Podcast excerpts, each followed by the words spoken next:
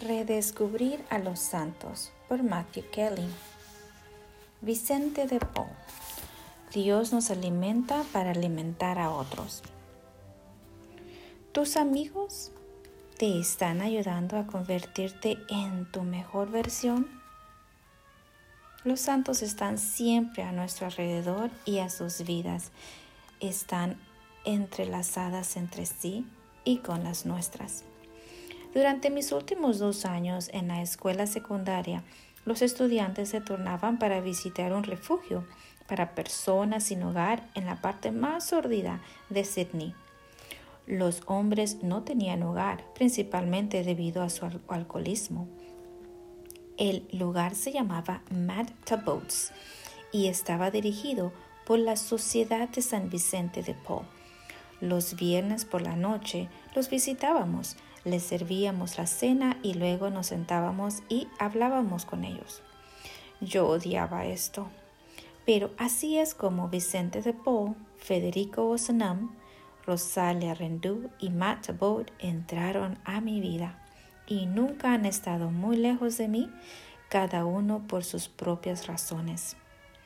Vicente de Paul fue un sacerdote católico francés que fue ordenado en 1600 y dedicó su vida al servicio de los pobres. Conocido por la humildad, compasión y generosidad, fue muy amado y admirado por la gente de su tiempo. Federico Ozanam era un erudito, periodista y defensor de la igualdad de los derechos en Francia. Cuando era estudiante, se reunían semanalmente con sus amigos y compañeros para debatir diversos temas. Una semana en particular, la conversión giró en torno a la Iglesia Católica. Algunos comenzaron a argumentar que si bien la Iglesia había sido una vez una fuente de bien, ya no lo era. Un estudiante lanzó el desafío que cambiaría para siempre la vida de Federico y las de millones de hombres y mujeres en todo el mundo. ¿Qué está haciendo tu iglesia ahora? ¿Qué está haciendo por los pobres de París? Muéstranos tus obras y te creeremos. Federico reflexionó en las palabras del estudiante, enojado y no pudo encontrar fallas en lo que había dicho. En ese momento decidió que un tema importante de su vida sería servir a los más pobres de París, pero no tenía ni idea de cómo empezar. Sabía dónde encontrar a los pobres de la ciudad, pero no sabía cómo acercarse a ellos, qué era lo que más necesitaban o cómo ayudarlos mejor. Su lectura lo llevó a inspirarse en Vicente de Paul un sacerdote que había vivido en Francia 200 años antes. Las lecturas complementarias lo llevaron a descubrir que una de las seguidoras de Vicente era Sor Rosalia Rendú. Servía actualmente a los pobres de los barrios pobres de París. Federico se acercó a Rendú él le pidió que le ayudara a él y a sus compañeros a desarrollar un método para servir a los pobres que pudiera enseñarse fácilmente a un mayor número de estudiantes con el tiempo. ¿Dónde están estos compañeros? preguntó ella. Vendrán, respondió él, aunque no estaba seguro de que lo hicieran. Los otros estudiantes acudieron. Inspirada por el llamado de Federico, la hermana Rendú lo guió y los ayudó a desarrollar un método para servir a los pobres. Ese se convertiría en el método que la Sociedad de San Vicente de Paul utiliza hasta el día de hoy. En docenas de países de todo el mundo, se centra en visitar a los pobres en sus hogares, evaluar sus necesidades y discernir cómo la sociedad puede ayudar más a cada persona o familia. Federico Ozanam fundó finalmente la Sociedad de San Vicente de Paul. Lo hizo por humildad y por un profundo sentido de gratitud, tanto al hombre que lo inspiró a creer que era posible servir eficazmente a los pobres, como a la mujer que lo guió a él y a sus amigos en las realidades prácticas de ese trabajo. Vicente de Paul y Sor Rosalia Rendú. Matt Tabot era trabajador portuario y alcohólico desde los 12 años.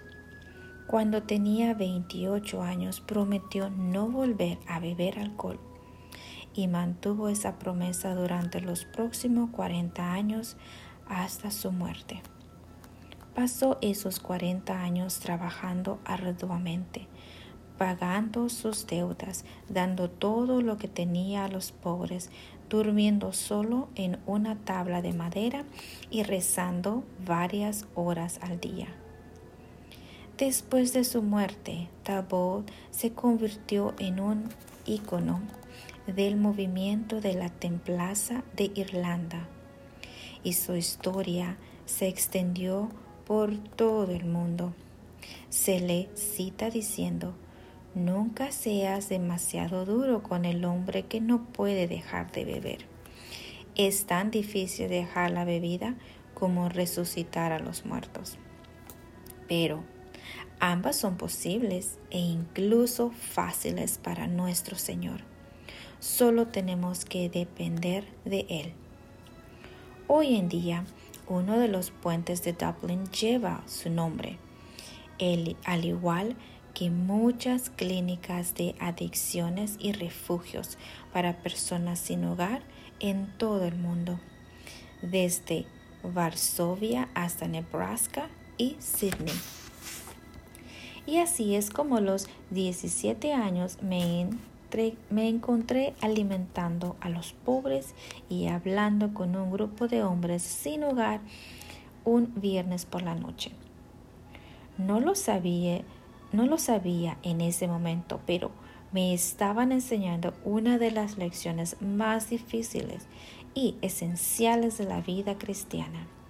Estamos llamados a tener una relación con los pobres. ¿Tienes una relación con los pobres? Si queremos tener una relación personal con Dios, necesitamos tener una relación personal con los pobres. El bien que hacemos nunca se pierde, nunca muere el bien que hacemos sigue vivo en otras personas, en otros lugares y en otros tiempos. Vicente de Paul, Federico Osanam, la hermana Rosalia Rendú y Matt Tabot se enfrentaron a veces a un desaliento tremendo. Habría sido muy difícil rendirse y retirarse a una vida cómoda pero no lo hicieron. Siguieron adelante, perseverando, y el servicio humilde y el bien que hicieron sigue vivo hoy. Una de las cosas que distinguió a los santos fueron sus amigos. Muchos de los santos tenían amigos que también eran santos. Se hicieron amigos de los santos de épocas pasadas a través de los libros porque comprendieron que en la vida de los santos podían encontrar lo que hoy llamamos mejores prácticas. De esta manera estudiaron lo que había funcionado para otros santos, pero el número de santos que tenía amigos igualmente santos es enorme. Algunos de ellos se conocían y trabajaban juntos, otros tenían amistades que consistían enteramente en cartas. Algunos eran hermanos y otros como Federico Osanam y la hermana Rosalia Rendú se cruzaron de manera inesperada pero providencial. Los momentos sagrados desencadenan un efecto dominó.